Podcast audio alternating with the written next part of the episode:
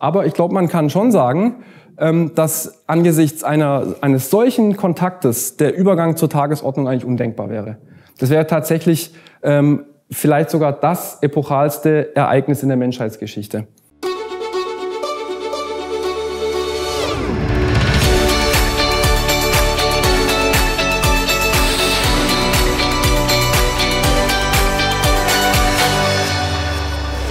Herzlich willkommen bei Exo Magazin TV, dem Magazin für Freigeister. Dass es da draußen im All noch andere gibt, das ist so gut wie sicher. Doch was passiert, wenn wir mit ihnen zusammentreffen? Inzwischen beschäftigen sich Wissenschaftler auf der ganzen Welt ernsthaft mit dieser Frage. Beim Forschungsnetzwerk Extraterrestrische Intelligenz zum Beispiel. Dort versucht man, die Folgen eines Erstkontaktes für die Menschheit abzuschätzen. Doch wie der Mitbegründer Andreas Anton zeigt, ist das gar nicht so einfach. Diese Folie hier habe ich Sand am Meer genannt, einfach um Ihnen mal zu verdeutlichen, mit welchen Zahlen wir es hier zu tun haben. Also, unsere Milchstraße hat eine mittlere Größe. Man geht davon aus, dass unsere Milchstraße ungefähr 100 bis 400 Milliarden Sonnen beherbergt. Man geht davon aus, dass wir es mit etwa ebenso vielen Galaxien zu tun haben, wobei es jetzt neuere Forschungen gibt, die sagen, es sind noch viel mehr tatsächlich. Aber ich bleibe jetzt mal bei diesen konservativen Schätzungen. Das bedeutet, wir haben es mit 10 Trilliarden Sonnen zu tun. Das ist diese Zahl. Das sind eine 10 mit 22 Nullen. Beeindruckend. Das bedeutet, wenn man jetzt alle Sandkörner, die auf der Erde existieren, nimmt, dass für jedes dieser Sandkörner 10.000 Sonnen in unserem Universum existieren. Wenn von diesen 10.000 Sonnen auch nur jede einen Planeten hat, ne, das ist also auch wiederum sehr konservativ geschätzt, dann haben wir es mit 10.000 Planeten pro Sandkorn zu tun. Also für jedes Sandkorn auf der Erde existieren 10.000 Planeten. Wieder sehr konservativ geschätzt, wenn ein Prozent dieser Planeten in der eben äh, erläuterten habitablen Zone liegt und auf einem Prozent dieser habitablen Planeten exist Leben existieren würde, dann würde das bedeuten, dass jedes Sandkorn auf unserem Planeten einem bewohnten Planeten im Universum entspricht. Das stellen Sie sich vielleicht mal vor, wenn Sie das nächste Mal an einem Strand sind. So, jetzt geht das Ganze aber noch weiter. Wenn ein Prozent dieser bewohnten Planeten eine intelligente Spezies entwickelt hätte, das ist also immer noch in Anführungszeichen konservativ geschätzt, dann würde das bedeuten, dass wir es im Universum mit 10 Billiarden intelligenten Spezies zu tun haben und allein mit 100.000 in unserer Milchstraße. Das sind nur Zahlenspiele, das sind Gedankenexperimente, die Ihnen aber mal verdeutlichen sollen, mit welchen enormen Dimensionen wir es hier zu tun haben. Also, gibt das alles also Anlass zum Optimismus in Bezug auf die Frage, werden wir außerirdisches Leben, vielleicht sogar außerirdische Intelligenz entdecken? Sie ahnen es schon, so gut wir über die ersten drei Variablen inzwischen Bescheid wissen, so schwierig ist es mit den anderen Variablen. Wie soll man denn beispielsweise die Lebensdauer einer Zivilisation einschätzen? Oder wie soll man denn beispielsweise einschätzen, wie häufig sich Leben auch zu intelligentem Leben entwickelt? Das sind also sehr schwierige Faktoren, aber auch da gibt es gewisse Bewegungen oder zumindest gewisse Diskussionen.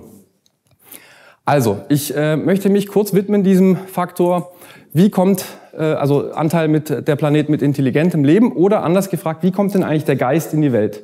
Oder Intelligenz oder Bewusstsein in die Welt? Das ist natürlich eine sehr alte Frage, die die Menschheit auch schon seit äh, über 2000 Jahren beschäftigt. Man kann die aber ganz grob vereinfacht in drei ähm, äh, Bestandteile zerlegen. Nämlich einfach gesagt A, B und C. Wofür stehen diese Bestandteile? A ist sozusagen unsere Naturwissenschaft, die Physik, die Chemie, die Biologie. B ist unser Gehirn, von dem wir davon ausgehen, dass es der Träger unseres Bewusstseins und unserer Intelligenz ist. Und C ist dann tatsächlich das, was wir als Bewusstsein oder Geist oder Intelligenz bezeichnen. Das, wonach wir suchen sozusagen. So, es ist also so, dass wir über diese Beziehung inzwischen sehr gut Bescheid wissen. Das bedeutet, wir wissen relativ gut, wie unser Gehirn funktioniert. Wir wissen einiges über die chemische und physikalische Zusammensetzung unseres Gehirns, über die Prozesse, die dort ablaufen. Wir wissen ähm, in Bezug auf die Biologie, wie sich unser Gehirn evolutionär entwickelt hat. Dieses Verhältnis können wir also relativ gut bestimmen. Dieses Verhältnis allerdings ist was, worüber wir uns seit über 2000 Jahren den Kopf zerbrechen und wofür wir noch keine richtige Lösung gefunden haben. Man nennt es auch das Leib-Seele-Problem. Da haben gelehrte Philosophen ähm, sich schon allerlei sehr kluge Gedanken darüber gemacht. Wir haben aber noch keine richtige Lösung gefunden. Ich möchte Ihnen mal zwei Ansätze präsentieren. Man kann also zum einen davon ausgehen, unser Bewusstsein ist eine Art Emergenzphänomen.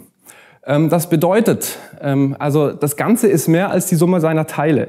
Also man ähm, kann unser Gehirn zerlegen in seine Einzelteile, der Geist ist aber immer noch nicht sichtbar irgendwie. Ne? Also der Geist muss sich irgendwie emergenzmäßig aus unserem Gehirn entwickeln. Also das bedeutet, unser Gehirn erzeugt Bewusstsein. Das ist ein Ansatz der auch äh, sehr populär ist gerade sozusagen. Das Problem dieses Ansatzes ist aber, äh, dieses Ansatzes ist aber, dass man mentale Zustände äh, auf das Physische nicht richtig reduzieren kann. Wir können also nicht richtig sozusagen das, was sich uns subjektiv zeigt, als subjektive Wesen, können wir nicht so recht auf die ähm, physischen Zustände in unserem Gehirn zurückführen. Da gibt es also noch so eine gewisse Erklärungslücke. Ein anderer Ansatz, den kann man äh, als Panpsychismus bezeichnen, ähm, verfolgt einen ganz anderen Weg. Dieser Ansatz sagt, das Ganze ist tatsächlich die Summe seiner Teile. Also es würde dann bedeuten, A und B ist eben nicht C, sondern AB. Es ist die Summe sozusagen, aber A und B ist C letzten Endes. Also das ist der Geist, das ist Intelligenz, das ist Bewusstsein, das ist das, was wir suchen. Das würde aber bedeuten, Bewusstsein ist nicht die Folge unserer Hirnprozesse, sondern ein elementarer Bestandteil. Äh, das wiederum bedeutet, Materie und Geist sind gar nicht getrennt, so wie wir uns das klassischerweise denken, sondern Materie und Geist sind ineinander verwoben sozusagen. Und jegliche Form von Materie hat meinetwegen sowas wie protomentale Elemente, die sich dann in äh, komplexeren Formen zu dem zusammensetzen, was wir heute als unser Bewusstsein begreifen.